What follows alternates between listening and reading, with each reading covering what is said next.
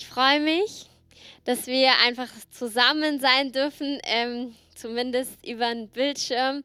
Äh, ich freue mich immer über Nachrichten, wo ihr mich seht, äh, wo ich euch leider nicht so viel sehe gerade, aber ähm, irgendwie ist es schön, das Gefühl, verbunden zu sein und ähm, miteinander stehen zu können, ähm, auch über viele andere Medien, die wir jetzt so benutzen. Ich habe mich wirklich an Videocalls gewöhnt. Das ist eine gute Sache und ähm, ja, es ist einfach schön mit miteinander stehen und verbunden sein zu können. Und ich freue mich, dass wir heute uns gemeinsam auch in das Wort Gottes reingehen. Und ich fange an, dass ich ein prophetisches Wort von David Wilkerson, einem Amerikaner aus 1986, vorlese. Da war ich vier Jahre alt. Jetzt wisst ihr, wie alt ich bin, wer rechnen möchte. Ähm, und er hat also in 86 hat er eine Prophetie gegeben, die jetzt auch über soziale Medien gegangen ist. Und ich würde die einmal kurz vorlesen und sage euch dann, warum. Also hier heißt es, ich sehe eine Seuche oder Plage in diese Welt kommen und die Bars, Kirchen und Verwaltungen werden schließen. Die Seuche wird erst New York oder wird New York treffen und es schütteln, wie es nie geschüttelt wurde. Sie wird gebetslose Gläubige zu radikalem Gebet zwingen und in ihre Bibeln. Und Umkehr wird der Schrei des Mannes Gottes von der Kanzel sein. Und aus all diesem wird eine dritte große Erweckung kommen, die über Amerika und die Welt fegen wird. Halleluja. Das war meine Übersetzung. Verzeiht die Unvollkommenheit, aber der Inhalt ist einfach so großartig. Es, was es beschreibt, ist, dass ein äußerlicher Umstand kommen wird und kommt und wir befinden uns im Moment in einem Umstand, der die ganze Welt bewegt. Eine Krankheit, die die Welt bewegt, die viele Konsequenzen für unser aktuelles Leben hat, wo wir jetzt in, einer Situation sind, wo wir vor drei Monaten wahrscheinlich nie dran gedacht hätten, dass es so kommen könnte. Und dann beschreibt er, es wird, die Welt wird geschüttelt, aber dann, und ich, darauf möchte ich heute hinaus, beschreibt er eine, eine Veränderung, und zwar eine innerliche Veränderung. Es mündet in einer Erweckung und ich mag dieses Zitat, ich weiß nicht, wer es gesagt hat, aber Erweckung fängt in unseren Herzen an. Und das, was hier beschrieben wird von diesem Mann, ist, dass eigentlich in den Herzen der Gläubigen etwas anfängt, etwas sich verändert. Und zwar ein Feuer, was in den Herzen ausbricht, was dann über die ganze Erde geht. Ähm, und hier heißt es erstmal ein radikales Gebet. Wir werden zum Wort gehen, also wir werden in den Bibeln sein und es wird Umkehr kommen. Und das sind natürlich zum einen sind es Tätigkeiten, also man betet mehr, man liest mehr Bibel, geht ins Wort, stellt sich vielleicht mehr das Wort, aber es fängt alles im Herzen an. Es heißt eine Herzensumkehr, von der her die Rede ist und das mündet in einer Erweckung, das heißt einer auch Ausgießung des Heiligen Geistes und einer großen Bewegung des Heiligen Geistes mit vielen Errettungen über der ganzen Erde. Halleluja. Und mein Bild, was ich für heute so hatte, ist irgendwie so, du hast ein Ziel und dort möchtest du hin und jetzt bleib nicht auf der halben Strecke stehen. Also es ist so gefühlt, okay, wir sind, wir sind ein Stück gegangen und es liegt ein Stück vor uns und wir sehen ein Ziel, ich glaube, nachdem wir uns alle sehnen. Und jetzt heißt es, nicht auf der halben Strecke stehen zu bleiben, sondern durchzupreschen bis zu diesem Ziel hin. Und das Thema von Anfangen und Vollenden finden wir in Galater 3, wo Paulus zu den Galatern schreibt, die sich bekehrt haben, die zu Jesus gekommen sind. Und in Kapitel 3 ist er so ein bisschen ziemlich sauer auf sie. Also er schreibt äh, sehr ärgerlich eigentlich über sie, weil er sagt, habt ihr es nicht begriffen? In Vers 3 heißt es, im Geist habt ihr angefangen, wollt ihr es denn nun im Fleisch vollenden? Und er sagt, war denn alles vergeblich, was ich euch erzählt habe und was Gott getan hat? Weil ihr habt doch im Glauben angefangen, im Glauben auf die Gnade Gottes, dass er alles getan hat. Und jetzt fangt ihr an, im Kontext der Galater war es so, dass sie angefangen haben, wieder Werke zu predigen. Also sie haben angefangen, nee, du musst das tun, du musst jenes tun, dieses. Und, und er beschreibt es so, ihr habt im Geist angefangen, und jetzt wollen sie es im Fleisch vollenden, was heißt jetzt in eigener Kraft und wieder eigene Werke und eigenes tun. Und Vers 7 heißt, oder Vers 6 heißt es, Abraham hat Gott geglaubt. und es wurde ihm gerechnet zur Gerechtigkeit. Er kennt also, die aus dem Glauben sind, das sind Abrahams Kinder. Und das betrifft dich und mich. Und es beschreibt, wenn wir heute uns das Leben vom Abraham angucken, beschreibt es einen Weg des Glaubens. Und ich glaube, dass es entscheidend für die jetzige Zeit ist, weil wir haben alle im Glauben angefangen. Wenn du an Jesus glaubst, da ist es schon drin, hast du im Glauben angefangen an einen Gott, der rettet, der dich erlöst hat, der alles getan hat. Wir haben heute das Abendmahl gefeiert. Das ist so großartig. Er hat einen Bund mit dir geschlossen und du bist im Glauben hineingetreten. Du hast Gnade angenommen. Wenn du Jesus noch nicht kennst, heute ist dein Tag. Er reicht dir die Hand hin. Er sagt, ich habe alles für dich getan. Du brauchst nur noch zu glauben. Glaube, dass ich der Sohn Gottes bin, dass ich am Kreuz gestorben bin, dass ich auferstanden bin und dass ich heute lebe und dein Leben bin.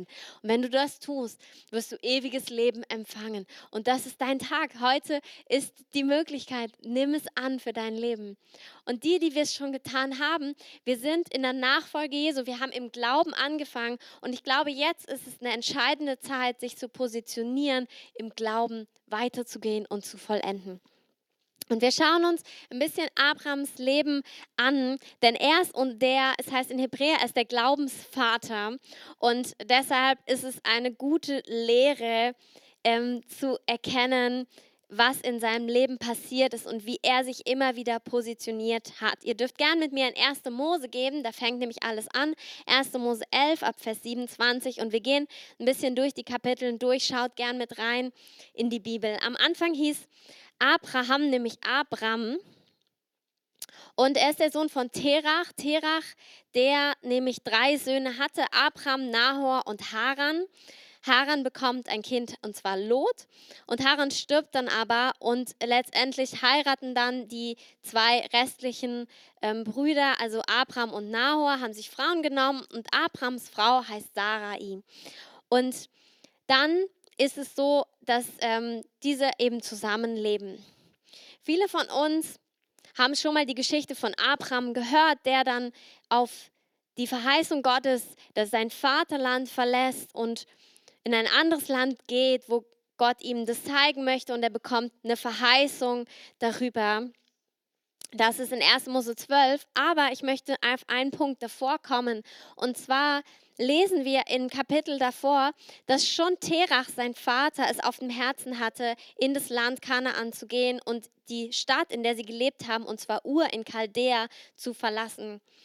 Wir wissen nicht, ob Gott schon zu Terach gesprochen hat oder ob er es einfach wollte. Auch Dinge, die du einfach mal willst, können den Willen Gottes beinhalten für dein Leben. Es ist nicht immer der Engel, der dir begegnet und was sagt. Manchmal sind es einfach Dinge in deinem Herzen. Und so wissen wir nicht, ob Terach, vielleicht hat er schon Gott erlebt, vielleicht dachte er, es ist eine gute Idee und es ist auch vom Herrn inspiriert gewesen. Auf jeden Fall hatte er das vor. Und Terach nimmt auch seine Familie und geht mit ihr los, aber sie kommen nur bis Haran und dort bleiben sie. Und dann passiert es eben, dass Gott zu Abraham spricht das lesen wir ganz konkret. 1. Mose 12. Er sagt, geh hinaus aus deinem Land und aus deiner Verwandtschaft und aus dem Haus deines Vaters in das Land, das ich dir zeigen werde. Und ich will dich zu einem großen Volk machen und dich segnen und deinen Namen groß machen. Und du sollst ein Segen sein. Ich will dich segnen, ich will segnen, die dich segnen und verfluchen, die dich verfluchen. Und in dir sollen gesegnet werden alle Geschlechter auf der Erde. Da ging Abraham und los ging's. Und diese Verheißung, die er von Gott bekommt, ist eine Verheißung, die ihn auffordert, über das, wo sein Vater schon Schritte gemacht hat, hinauszugehen. Es gibt ganz oft, ich glaube immer, es gibt Berufung von Familien.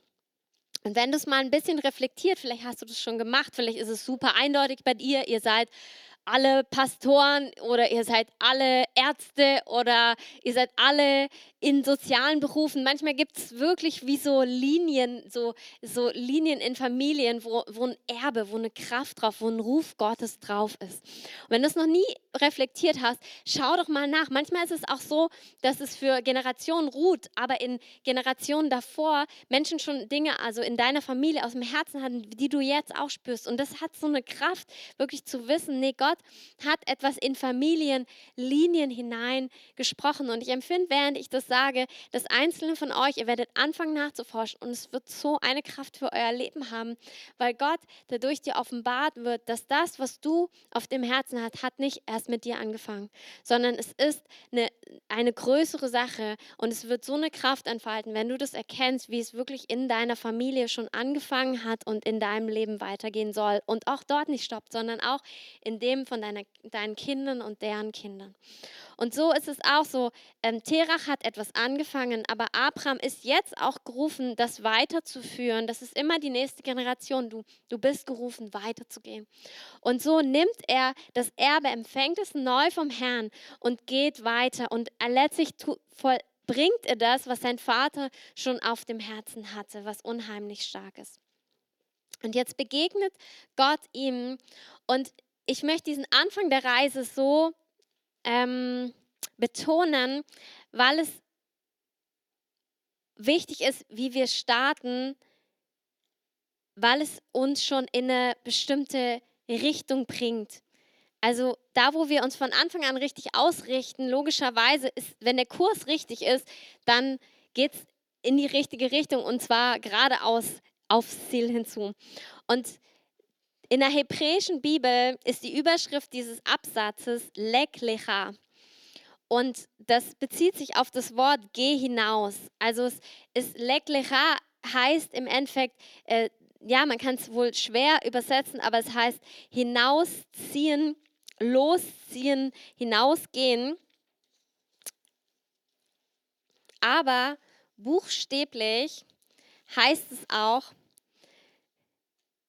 also gehen, zu dir gehen oder auch für dich gehen. Und Leklecha beschreibt diese Aufforderung Gottes, ja, zieh los, also ganz real, pack deine Sachen, nimm deine Familie und geh, also eins, zwei, ein Fuß nach dem anderen, ganz real losgehen. Und gleichzeitig glaube ich, diese doppelte Bedeutung soll uns etwas zeigen, wo Abraham nicht nur auf einer Reise ist, sondern also einer, einer physischen Reise, sondern auch einer Reise hin zu seiner Berufung. Also für dich, also für ihn selbst, weil diese Reise soll ihn zu sich selbst führen, also zu seiner Berufung, aber auch zu ihm selbst. Also das ist die Reise, auf der wir mit Jesus sind. Wenn wir ihm nachfolgen, dann ist es immer eine Reise, die äußerlich sichtbar ist, es sind konkrete Schritte, die damit verbunden sind. Und gleichzeitig ist es eine innerliche Reise, wo du immer näher in, zu dieser Berufung hinkommst, und zwar deine Identität zu leben, wer du bist in Jesus, weil da ist ein einzigartiger Ruf auf deinem Leben, den kann kein anderer leben und der liegt schon in dir drin. Es sind wie Schätze, die in dir verborgen sind und Gott geht mit dir eine Reise, um diese Identität aufzugraben und etwas Neues zu tun. Und er geht also los, er startet im Glauben und hier nochmal die Definition, wir haben eben bei den Galatern gelesen, im Geist habt ihr angefangen, wollt ihr es im Fleisch vollenden und es heißt so, diese, ist so dieser Gegensatz Geist und Fleisch. Fleisch heißt nicht dein Körper, sondern die Definition von Fleisch im Neuen Testament ist unabhängig von Gott und eigentlich auch immer gegensätzlich zu dem, was Gott hat. Es ist keine moralische Definition von gut und schlecht, also, sondern es ist eine beziehungsmäßige Definition.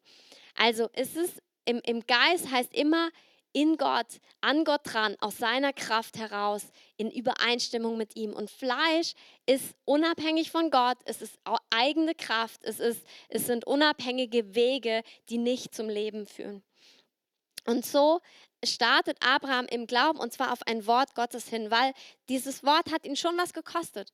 Also seine Familie zu verlassen, den Besitz zu verlassen und mal loszuziehen, ist gerade in der damaligen Zeit heißt nicht, er, er bucht sich einen Flug und fliegt irgendwo hin. Also im Moment kannst du das auch nicht tun, aber grundsätzlich ist es so einfach. Aber er verlässt wirklich alles im Sinne auch von, ich weiß nicht, ob wir uns nochmal wiedersehen und geht los und zieht ins Ungewisse hinein und folgt diesem Ruf Gottes. Und das hat er im Glauben getan. Und so, genau so bist du auch schon Schritte gegangen.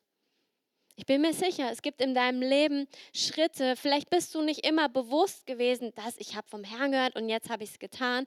Vielleicht sind es einfach Dinge, die auch in deinem Herzen sind, wo du gemerkt hast, oh, das kostet mich jetzt was, aber ich muss diesen Schritt gehen, um dem treu zu bleiben, wer ich bin, was ich irgendwie spüre, was in mir ist. Oder es sind auch konkrete Worte von Gott, wo du gemerkt hast, ja, ich höre das und ich setze das um. Und Gott ist einfach so treu. Und so sind wir, sind wir losgegangen, sind wir Schritte ge gegangen. Und das Schöne ist, dass dann in Vers 7 erscheint Gott, also Abraham geht los und Gott erscheint ihm und er, er bestätigt ihm einfach nochmal die Verheißung. Er sagt, deinem Samen will ich dieses Land geben und er baute dort dem Herrn, der ihm erschienen war, einen Altar. Also es ist so eine Begegnung von Gott mit Abraham und Gott verheißt ihm erneut Segen und Abraham baut ihn einen Altar und betet Gott an. Und so ist es auch, wenn wir losgehen und auch immer wieder, wenn wir gehen, und es zieht sich so durch Abrahams Leben, aber ich denke, wenn du es darüber nachdenkst, zieht es sich auch durch dein Leben. Also du hörst etwas von Gott, du gehst einen Schritt und dann kommt eine Bestätigung Gottes. Und bei Abraham, wenn wir so die Geschichte lesen, wie viele Kapitel haben wir hier, vielleicht zehn Kapitel, ähm, denken wir so, ja, zack, zack, und er hat das gemacht und Gott hat das und so weiter. Aber da waren zum Teil, waren da richtige Jahre dazwischen. Also es streckt sich über einen ganzen Zeitraum. Und manchmal ist es so, dass du losgehst auf ein Wort hin und es zieht sich.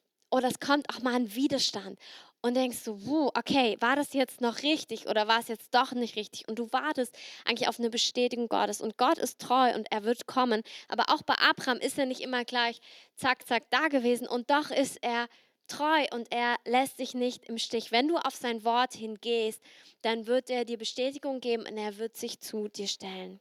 Halleluja. Dann, es geht weiter mit Abraham. Es war eine Hungersnot im Land und er zieht nach Ägypten runter ähm, in den Süden. Was sehr üblich war, wir sehen es Kapitel später bei Isaak auch, der hat auch vor, nach, nach Ägypten runterzuziehen, weil es eben in Ägypten immer fruchtbar war ähm, und da immer gut zu essen gab. Und in dem Fall tut es Abraham und im Gegensatz zu Isaak, der später diese Vorhaben hat, wo Gott ganz klar sagt, tu es nicht, also zieh nicht nach Ägypten runter, sehen wir in dem Fall nicht, dass es falsch ist. Abraham tut es, gibt ein bisschen Chaos, weil er seine Frau als seine Schwester ausgibt und so weiter. Äh, auf jeden Fall äh, kommen sie da aber raus aus der Nummer und sie ziehen wieder ähm, hoch in den Norden zurück. Das ist so eine kleine wie so ein Schlenker sieht es aus. Und wir haben im Gottesdienst das letzte Mal, ähm, als wir im Kino waren, hatte Christoph auch diese Geschichte, wo Jesus Richtung Jerusalem unterwegs war und da war ein Dorf, wo sie eben nicht durch konnten, weil äh, die Menschen quasi gesagt haben, ihr könnt hier nicht durchziehen und sie sind außen rumgezogen und aber weiter nach Jerusalem. Und für mich scheint es in dieser Situation für Abraham genauso. Also es kommt eine Hungersnot, es kommt ein Widerstand. Er, er weicht nach Ägypten aus, aber er bleibt doch nicht, dort nicht. Und das darfst du auch für dein Leben wissen. Wir gehen manchmal Schlenker. Und entscheidend ist, dass du nicht gegen Gottes Wort gehst, wo er klar gesprochen hätte. Das ist entscheidend. Selbst da gibt es Wiederherstellung, also das ist eben das, du darfst Buße tun, wir dürfen alle umkehren, wir brauchen das und wir müssen das alle. Ähm, aber manchmal gibt es einfach Schlenker, wo einfach der entscheidende Faktor ist, bleibt da nicht.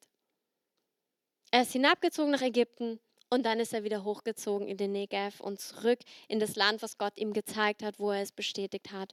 Und das war einfach ein Schlenker, wo es bestimmt, ähm, wo das Gefühl ist so, ja, er ist jetzt nicht straight dahin. Man weiß es nicht, was es ähm, tiefer noch bedeutet, aber er ist nicht in Ägypten geblieben, sondern er ist zurückgegangen und er hat an der Verheißung Gottes festgehalten. Und das darfst du einfach auch wissen, wenn es Verheißung Gottes für dein Leben gibt und es gibt fühlt sich an wie so Schlenker, du gehst einen anderen Weg lang, vielleicht aus einer Notsituation, dann darfst du wissen, dass du immer noch an dem Wort festhalten kannst und dass Gott Wege bahnt, dass du dort hineinkommst.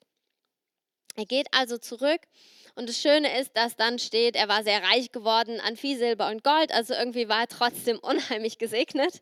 Ähm, und dann gibt es wie so Schlüsselpunkte noch in Abrahams Leben, die ich kurz mit euch betrachten möchte, weil es so entscheidend ist auch für unser Leben. Ein, einer dieser Schlüsselpunkte ist die Situation, wo er sich von Lot trennt, weil sie eben beide sehr groß und sehr reich geworden sind. Und jetzt trennt er sich von Lot, weil es nicht mehr funktioniert. Und was Abraham macht, ist, dass er, er sieht dieses ganze Land, was vor ihnen beiden liegt. Und er gibt Lot die Wahl. Und Lot nimmt natürlich das Land, was noch besser aussieht als der andere Teil. Und Abraham lässt ihn ziehen und gibt ihm das. Und ich glaube, das ist wieder ein entscheidender Punkt, wo er aus dem Geist lebt und nicht aus dem Fleisch. Warum? Weil er großzügig ist. Er lässt los. Er lässt Lot die Wahl. Im Endeffekt steht er so auf Gottes Zusagen, dass es ihm nichts wegnimmt, dass Lot das äußerlich Bessere wählt. Versteht ihr? Das heißt, er, er hat keine Angst, irgendwas zu verlieren. Er hat keine Angst, irgendwie zu kurz zu kommen, sondern er weiß, nee, Gott ist mit mir und ich kann Lot geben, was er auch immer möchte. Ich will den Frieden. Ich will, ich muss an nichts festhalten ich lasse es los und ähm, Lot wählt eben seinen Teil. Eine Parallelstelle, die mich berührt hat, aus 1. Korinther 6, Vers 7, da heißt es, ähm, es ist schon schlimm genug, dass ihr miteinander rechtet, spricht er zu Leuten in der Gemeinde. Und dann sagt er, warum lasst ihr euch nicht lieber Unrecht tun? Warum lasst ihr euch nicht lieber übervorteilen? Und es spricht eigentlich auch da nicht primär unser Verhalten an, sondern unser Herz wieder. Also es gibt diese zwei Pole. Also versuche ich an meinem Recht festzuhalten, versuche ich möglichst viel rauszubekommen aus Dingen oder lasse ich los und lass, lass Gott, lass mein Recht bei Gott, lass meinen Lohn bei Gott.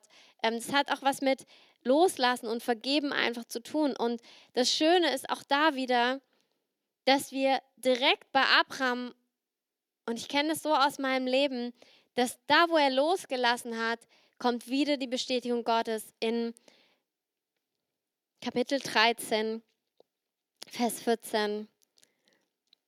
Also sie haben sich gerade getrennt, Lot ist los mit seinem Teil des Landes und dann sagt Gott zu ihm, hebe doch deine Augen auf und schau von dem Ort, wo du wohnst, nach Norden, Süden, Osten, Westen.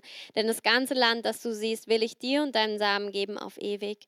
Und ich will deinen Samen machen wie den Staub auf der Erde. Wenn ein Mensch den Staub auf der Erde zählen kann, so soll man auch deinen Samen zählen können. Mache dich auf und durchziehe das Land. Das heißt, Abraham gibt Lot einen Teil und Gott gibt ihm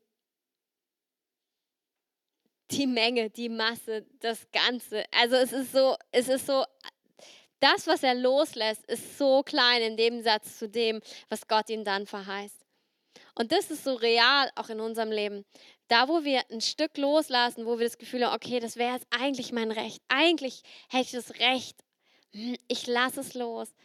Und Gott wird dich so beschenken. Gott hat mich so beschenkt am Punkt, auch wo man sein Recht einfach loslässt, wo man sagt, ich kämpfe jetzt nicht dafür, ich kämpfe nicht für mich und wie man mich sieht oder ähm, was ich tue oder nicht tue, oder, sondern ich, Herr, bei dir ist meine Ehre, bei dir ist mein Recht. Und Gott liebt es einfach. Gott liebt es, dich mit Ehre zu überschütten und mit Freude zu überschütten. Und so macht er Abraham auch eine Verheißung, die viel höher ist. Also es, es hat fast schon gar nichts mit, mit dem zu tun, was er losgelassen hat. Es ist eine ganz andere Kategorie. Es ist eine ganz andere Höhe. Und so geht er weiter, sie sind weiter auf dem Weg. Und nun wird Lot gefangen genommen, zusammen mit den Menschen, also verschiedenen anderen ähm, Städten und Königinnen. Und jetzt ist wieder ein Teil, wo, wo Abrahams Charakter zum Tragen und ähm, zum Vorschein kommt. Und zwar rettet ihn Abraham. Das heißt, er riskiert sein eigenes Leben, um Lot zu retten.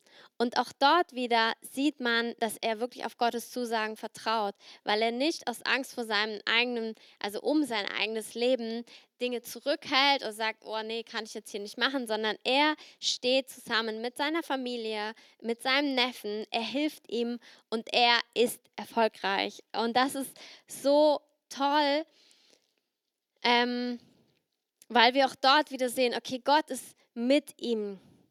Und es wirft so einen Blick auf das, was Jesus später sagt. Und zwar sagt er, niemand hat größere Liebe als die, dass er sein Leben lässt für seine Freunde. In dem Fall ist Abraham nicht umgekommen, aber er begibt sich in Lebensgefahr und er ist aber erfolgreich und er kommt dort hinaus. Und jetzt kommt eine der hm, heiligsten Stellen des Alten Testamentes für meinen Geschmack. ähm, und zwar gibt es diese Begegnung mit Melchisedek. Und dieser Melchisedek, da heißt es, er ist der König von Salem und er brachte nach diesem Sieg Brot und Wein herbei. Er war ein Priester Gottes des Allerhöchsten. Und er segnete ihn, also Abraham, und sprach, gesegnet sei Abraham von Gott, dem Allerhöchsten, dem Besitzer des Himmels und der Erde. Und gelobt sei Gott, der Allerhöchste, der deine Feinde in deine Hand gegeben hat. Und Abraham gab ihm den Zehnten von allem. Diese, dieser Moment, diese Begegnung ist so übernatürlich und so prophetisch in so vielen Arten und Weisen. Ähm, wir sehen hier, dass dieser Melchisedek Brot und Wein bringt. Wir haben heute das Abendmahl gefeiert mit Brot und Wein. Ich habe am Anfang gesagt, Brot und Wein war ein, eine Art, einen Bund zu feiern. Ein Bund, der jetzt nicht zwischen Melchisedek und Abraham geschlossen worden ist, sondern Melchisedek als Priester Gottes des Allerhöchsten. Das heißt, er ist quasi für Gott gestanden und er hat Abraham Brot und Wein gebracht als Zeichen dieses Bundes, den Gott mit Abraham geschlossen hat. Und sie feiern quasi den Bund. Ähm, und dann wird es noch krasser. In Hebräer 7, Vers 1, da lesen wir über Melchisedek. Und ich liebe es, wenn die Bibel sich selbst erklärt. Und da heißt es, dieser Melchisedek aber war König von Salem, Priester des höchsten Gottes. Er ging Abraham entgegen, als der vom Sieg über die Könige zurückkam und segnete ihn. Ihm gab Abraham auch den Zehnten von allem. Erstens heißt er übersetzt König der Gerechtigkeit. Dann aber auch König von Salem, das ist König des Friedens. Er ist ohne Vater, ohne Mutter, ohne Stammbaum und hat weder Anfang der Tage noch Ende des Lebens. So gleicht er dem Sohn Gottes und bleibt Priester in Ewigkeit. Halleluja. Es ist wirklich eine, ein großes Mysterium, aber wir sehen hier, es heißt, er gleicht dem Sohn Gottes, der König des Friedens, König der Gerechtigkeit. Das ist unser Jesus, der für uns gestorben und auferstanden ist. Und der, im Endeffekt, was hier passiert, ist, dass Abraham wirklich diese Begegnung mit Gott hat und diesen Bund mit Gott feiert. Und indem er den Zehnten gibt, gibt er Gott die Ehre und sagt Amen zu dem, was der Priester gesagt hat. Und der Priester sagt, hey, alle Ehre gebührt Gott. Und das ist gerade, wenn wir stehen, wenn wir siegen, ist so wichtig, Ehre wieder Gott zu geben. Und gerade auch für die jetzige Zeit, auch gerade wenn du merkst, du bist voller Glauben, du bist voller Freude, du bist voller Sieg in dieser Zeit, dir geht es richtig gut, gib Gott die Ehre dafür. Das ist so wichtig, gerade wenn wir in Siegen sind, wenn wir glorreich uns fühlen, dass wir nicht anfangen, auf uns selbst zu schauen und vielleicht sogar auf andere runterzuschauen, sondern wenn es dir super geht, dann gib Gott dafür die Ehre. Gib ihm allen Lob und sprich auch so vor anderen, dass ihm wirklich, dass Gott die Ehre zuteil wird. Sag, warum du Frieden hast. Sag, warum du Sieg hast, weil er wirklich siegreich ist. Und jetzt ist so wie so ein Break drin. Und zwar kommt jetzt der König von Sodom. Und Sodom und Gomorra kennen viele auch. Es gibt äh, viele auch außerbiblische äh, Demonstrationen davon. Ähm, Sodom und Gomorra war einfach, waren Orte, wo viel passierte, was richtig schlecht war, unmenschlich, ähm, gegen Willen Gottes, ähm, nicht gut. Später werden diese Städte wirklich sogar zerstört von Gott. Und der König von Sodom kommt hm, und er sagt zu Abraham, gib mir die Seelen und die Habe behalte für dich. Und ich habe so gelesen und dachte mir, was? Das geht doch gar nicht. Also du hast diesen hammer, mega heiligen Moment, wo Gott sich offenbart, wo, wo Jesus offenbart wird, auch schon in, in diesem, was Jahrtausende später stattfinden wird. Und dann kommt dieser König von Sodom und handelt mit Abraham so die Beute aus. Und Abraham steht auch hier und sagt wirklich, nein, nein, ich nehme nichts von dir, weil niemand soll sagen, dass mein Reichtum von dir kommt. Ich weiß nicht, ob es überhaupt eine Versuchung für Abraham war, aber auch hier, er, er steht wieder, er sagt, nein, nein, Gott gebührt die Ehre. Ich nehme mir nichts mit meinen eigenen Händen. Ich vertraue auf den Segen des Herrn. Und so gibt es immer wieder so Schlüsselmomente, so wie, okay, wie wollen wir das Land aufteilen? Okay, woher kommt jetzt mein Segen? Ich habe gesiegt. Naja, eigentlich steht mir ein Teil der Beute zu. Also weißt du, du kannst immer wieder verfallen oder zurückfallen, auch in eine alte Identität von ich mache es mir selbst, eben genau dieses Fleischliche. Ich hole es mir selbst, egal auf welchem Wege vielleicht sogar. Ähm, wobei manche Wege, zum Beispiel hier, es wäre total legitim gewesen, für Abraham einen Teil zu nehmen. Aber er sagt, nein, ich tue es bewusst nicht, weil ich kenne meinen Gott, ich kenne einen anderen Bund, ich lebe in einer anderen Realität. Und das Interessante ist, dass wir manchmal so beides erleben, in beidem stehen. Und ich glaube, dass im Moment, wie auch wir in zig prophetischen Worten gehört haben, eine Zeit ist, wo Gott uns höher ruft, wo er uns in diese Identität, in diese Übernatürlichkeit, in diese Ewigkeit hineinruft, wo er uns aus dem Platten, das ist mein Recht, das ist nicht mein Recht, mache ich, mache ich nicht, rausruft und wirklich hineinruft in, in diesen ewigen Ruf von, von deiner Identität als Sohn und Tochter Abrahams zu leben und von dort aus zu handeln. Und dann ist es so, dass Gott die wunderschönste Verheißung macht. Also das ist die Entscheidung von Abraham. Er sagt, wow, ich gebe meinen Zehnten, ich, ich nehme Brot und Wein, aber ich nehme nichts aus ungerechten Händen. Also ich nehme nichts von jemandem, wo ich denke, nee, nee, das ist unsauber, das ist nicht gut. Und dann heißt es in 1. Mose 15, fürchte dich nicht, Abraham, ich bin dein Schild und dein sehr großer Lohn. Halleluja. Wow, das ist wieder wie eben. Wisst ihr, wo er sagt, ah, okay, ich gebe einen Teil des Landes ab und Gott sagt, ich mache dich riesig. Man wird deine Nachkommen nicht zählen können. Und hier sagt er auch, okay, ich, ich lasse einen Teil der Beute ähm, ich, ich lasse es, ich nehme das nicht. Und Gott sagt, ich bin dein sehr großer Lohn. Wow, das ist so, gib mir den Krümel und ich gebe dir drei Kuchen zurück. Weißt du, also es ist wirklich so das, was wir loslassen. Das fühlt sich nicht immer so an, aber, aber es ist so unbedeutend, so klein, so nichtssagend im Gegensatz zu dem, was Gott dir geben möchte, was Gott uns schenken möchte. Und im Endeffekt ist es wie, wie die, indem ich den Krümel gebe, ist wie die Tür offen, dass die Kuchen reinfahren können. Versteht ihr? Das ist so, yeah, der Weg ist frei und Gott freut sich, weil er will dich sowieso mit dem Ganzen segnen, weil es eben schon Teil deiner Identität ist, dass du in dem leben sollst. das ist nichts, was, was so, also Klamotten sind schon zu äußerlich. Das ist dein Inneres, dein Herz, deine Identität. Und das ist einfach verbunden mit der Berufung, die Gott auf dein Leben gelegt hat. Und was ich liebe, ist, dass es dann aber auch so konkret wird, weil im Endeffekt Gott spricht immer wieder, er spricht Verheißungen und dann kommt der Zeitpunkt, wo man dann aber vielleicht doch mal konkret drüber nachdenkt, wie das aussehen könnte. Also ich habe das Gefühl, wenn wir konkreter werden, dann glauben wir Gott wirklich. Also solange es so ein ominöses Ja, ja, das, das wird schon ist, ähm, ist es wahrscheinlich noch zu weit weg, aber dann kommt deine Berufung näher und jetzt fragst du dich wirklich, ja, wie soll das denn gehen? Und genauso Abraham, ich finde die Frage super, weil jetzt merkt er ja, ähm, ich habe ja gar keine Kinder.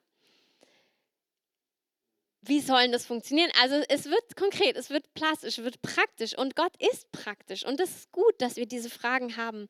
Und jetzt stellte also Gott die Frage, ja, aber ich, mein Knecht wird ja alles erben. Also das funktioniert ja gar nicht, dein Plan. Und dann macht Gott wieder diesen herrlichen Bundesschluss.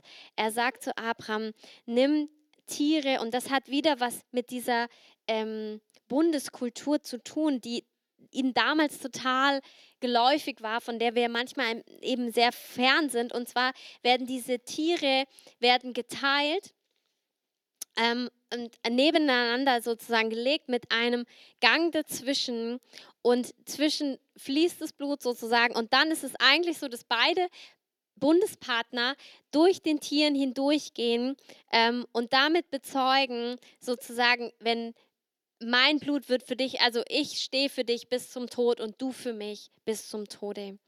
Und es heißt eigentlich auch, dass dieses, ähm, die, diese Tiere, also diese, wenn ich diesen Bund breche, bin ich verflucht wie dieses Tier, was hier tot am Boden liegt. Das ist der Kern dieses Bundes. Ähm, und wir sehen hier, dass nur Gott durch diese Tiere hindurch ähm, geht in einer bestimmten Form, aber Abraham nicht. Und das ist wieder dieser Anfang, wo wir auch im Abendmahl feiern, was er getan hat.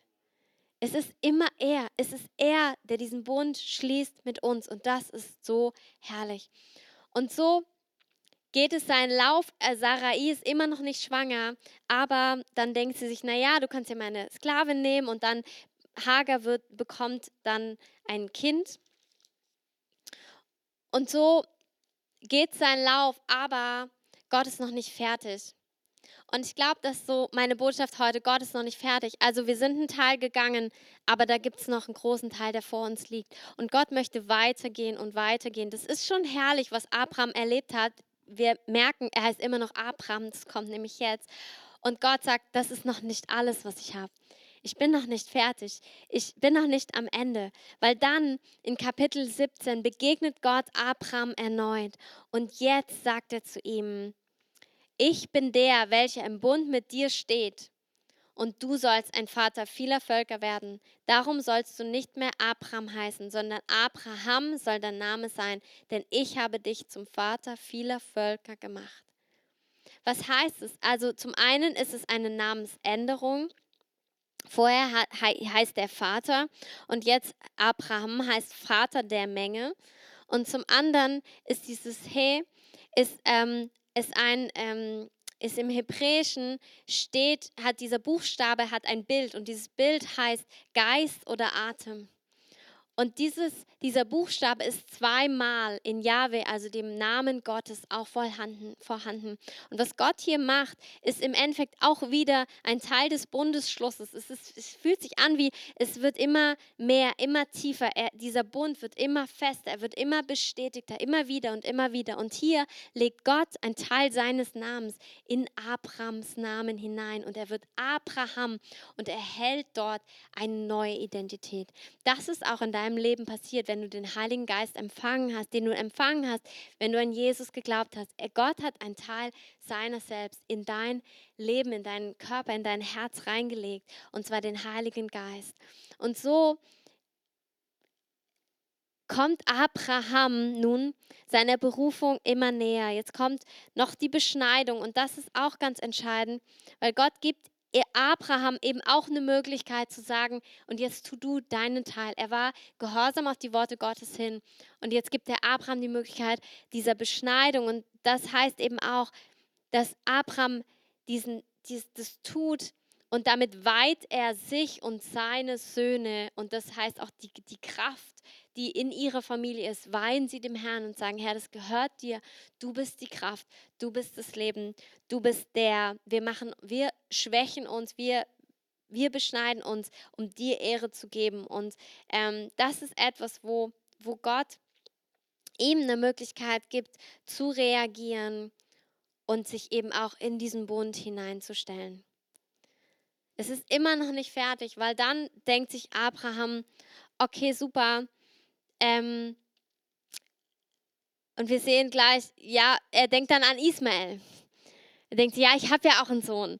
Na dann, okay, dann, dann halt geht's da weiter und Gott sagt, nein, nein, nein, deine Frau, Sarai, du sollst sie nicht mehr so nennen, sondern Sarah soll ihr Name sein. Und auch Sarai erhält dieses He, also dieses, dieses, der Geist, der Atem, der auch in ihren Namen kommt und damit auch ihre göttliche Identität vollendet wird. Und er sagt, ich will sie segnen. Und Abraham sagt dann, ja, aber Ismael. Und Gott sagt, nein, nein, nein. Sarah soll ein Kind von dir bekommen. Auf diesem Kind ist die Verheißung. Und für mich ist es auch ein Bild, dass Gott keine halben Sachen macht. Er, er nimmt nicht die Notlösung, auch nicht in deinem Leben. Und wenn Manchmal denken wir, ja, es muss die Notlösung sein, weil sonst bräuchte man ja ein Wunder. Ja, Amen, so ist es.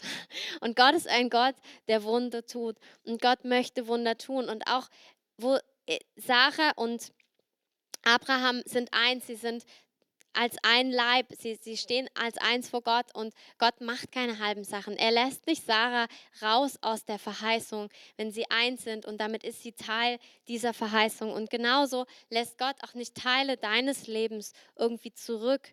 Ähm, und auch in der Ehe hat Gott einen Ruf für beide und er möchte das komplett machen. Er möchte, hat einen Ruf für deine Familie und er wird es komplett machen. Er wird nicht einen rauslassen, sondern es wird, das ganze Bild wird sich ergeben und Gott beharrt darauf. Gott lässt sich da auch nicht umstimmen, sondern er beharrt darauf und sagt, nein, ähm, auf Sarah ist in die Verheißung mit eingeschlossen und ihr werdet zusammen ein Kind bekommen und dann bekommen sie später, nachdem Gott es nochmal bestätigt hat, bekommen sie Isaak. Carsten, du kannst gern schon ans Keyboard kommen, weil ich möchte es einfach nochmal zusammenbinden mit dem Anfang. Wir haben am Anfang gehört, dass es, es geht, es sind äußere Umstände, in denen wir gerade sind, in denen viele von uns wahrscheinlich so noch nie waren. Ähm, aber so viele Worte und auch meine eigene Überzeugung ist, dass Gott etwas gerade an seinem Volk tut und zwar innerlich. Und auch wenn wir, es heißt, dass wir ähm, beschnitten sind, ähm, also die Beschneidung hat schon stattgefunden, wenn du an Jesus glaubst, und zwar ähm, durch, Ab, durch ein Ablegen des sterblichen Leibes in der Beschneidung durch Christus. Mit ihm seid ihr begraben worden in der Taufe und mit ihm auferstanden. Das heißt, wenn du an Jesus glaubst, ist diese Beschneidung, ähm, die sie im Judentum an den kleinen Jungen voll ähm, bringen am achten Tag, ist bei dir passiert und ist aber eine Beschneidung des Herzens. Und doch heißt es in 2. Äh, Korinther 7 heißt es, dass wir die Heiligkeit vollenden sollen in der Furcht Gottes. Und ich glaube, dass jetzt eine Zeit ist, wo wir weitergehen dürfen. Und weitergehen heißt, dass wir weiter in den Prozessen bleiben, die Gott für uns hat, wo Gott etwas angefangen hat in deinem Leben und jetzt ist nicht die Zeit zu pausieren oder zurückzuweichen, sondern es ist die Zeit vorwärts zu gehen. Und ich spreche jetzt nicht von aktiven Handlungen unbedingt, was das kann für dich sein, muss aber überhaupt nicht. Ich spreche davon, dass Gott gerade sein Volk beschneidet, weil er uns neues Feuer schenken möchte, weil er möchte, dass eine Erweckung über unsere Erde kommt, die die ganze Erde äh, wirklich mit Errettung erfüllt und Erlösung und Transformation. Und er fängt bei seinem Volk an. Und ich glaube, dass jetzt eine Zeit ist, wo wir ganz neu erwarten dürfen, dass er uns begegnet, so wie Abraham immer wieder Schritte gegangen ist, kleine Schritte und Gott ist ihm so mächtig begegnet, indem Gott ist so mächtig ihm hinterhergegangen. Er hat so krass einfach seine Verheißungen bestätigt. Ähm, und es ist eine Zeit, dass wir uns ihm neu hingeben. Aber ich meine nicht mit neu, sondern weiter, weiter, weiter, weiter. Das, was du spürst in deinem Herzen, das, was du spürst, was jetzt dran ist, das, was du empfangen hast für Gott für dieses Jahr, halte daran fest, so wie Abraham festgehalten hat. Vielleicht ist es auch eine Zeit, wo du gerade kurz in Ägypten bist, aber dann richte dich wieder neu aus. Richte dich neu aus an dem, was Gott über deinem Leben gesprochen hat. Richte dich neu aus über dem, was Gott über diesem Jahr gesprochen hat. Wenn du nicht weißt, was Gott über diesem Jahr gesprochen hat, dann hör hin. Ich glaube, dass Gott dir eine Perspektive auf dieses Jahr gibt und du darfst dich an dieser Perspektive orientieren und ausrichten, weil Gott ist gut und du stehst in diesem, dieser in diesem Bundesschluss mit Gott. Und wir dürfen einfach darin verharren, wirklich darauf zu vertrauen. Ich möchte eine kurze Sache noch, bevor wir gleich in Lied gehen. Ich möchte kurz einfach denen die Möglichkeit geben, die diesen Bund noch nicht kennen, die nicht wissen, ob sie in diesem Bund mit eingeschlossen sind. Ich habe es am Anfang schon gesagt, aber ich möchte einfach jetzt die Möglichkeit geben, auch darauf zu reagieren. Wenn du das nicht weißt, wenn du nicht weißt, wo du die Ewigkeit vollbringen wirst, wenn du noch nicht weißt, ob Jesus wirklich das für dich getan hat, dann darfst du das heute annehmen. Es ist ein Geschenk, was er dir macht. Und das, was du brauchst, ist Glauben, Ja dazu zu sagen. Zu sagen, ja, ich nehme das an und ich glaube, dass es die Wahrheit ist. Und das ist wie Abraham. Auch er hat kleine Schritte gemacht. Ich sage dir jetzt, was Gott dir verheißt. Und der kleine Schritt ist für dich, Ja zu sagen und zu sagen, Herr, vielleicht auch an dem Punkt zu sagen, okay, ich möchte dich erleben, ich möchte dich kennenlernen. Und so wie Abraham, wie Gott dann Abraham begegnet ist, so wird er dir, er wird es so bestätigen, er wird dich so lieben mit seinen Worten, mit seinen Verheißungen und mit, du wirst Wunder erleben und Gott ist einfach mit dir. Und ich möchte jetzt einfach mit euch zusammen beten und wenn es heute dein Herz ist, das zu entscheiden, dann bete es einfach mit und es macht einen Unterschied für dein ganzes Leben. Herr Jesus, ich danke dir, dass du für mich gestorben bist. Du bist der Sohn Gottes und du hast all meine Schuld mit dir ans Kreuz genommen. Ich glaube, dass du lebst und dass ich durch dein Leben lebe. Danke, dass ich dein Kind bin. Und Heiliger Geist, ich lade dich ein, in mein Leben und mein Herz zu kommen, mich zu leiten und zu führen. Und ich kehre um von meinen Wegen und ich gehe weiter auf den Wegen Gottes, die zum ewigen Leben führen. Amen.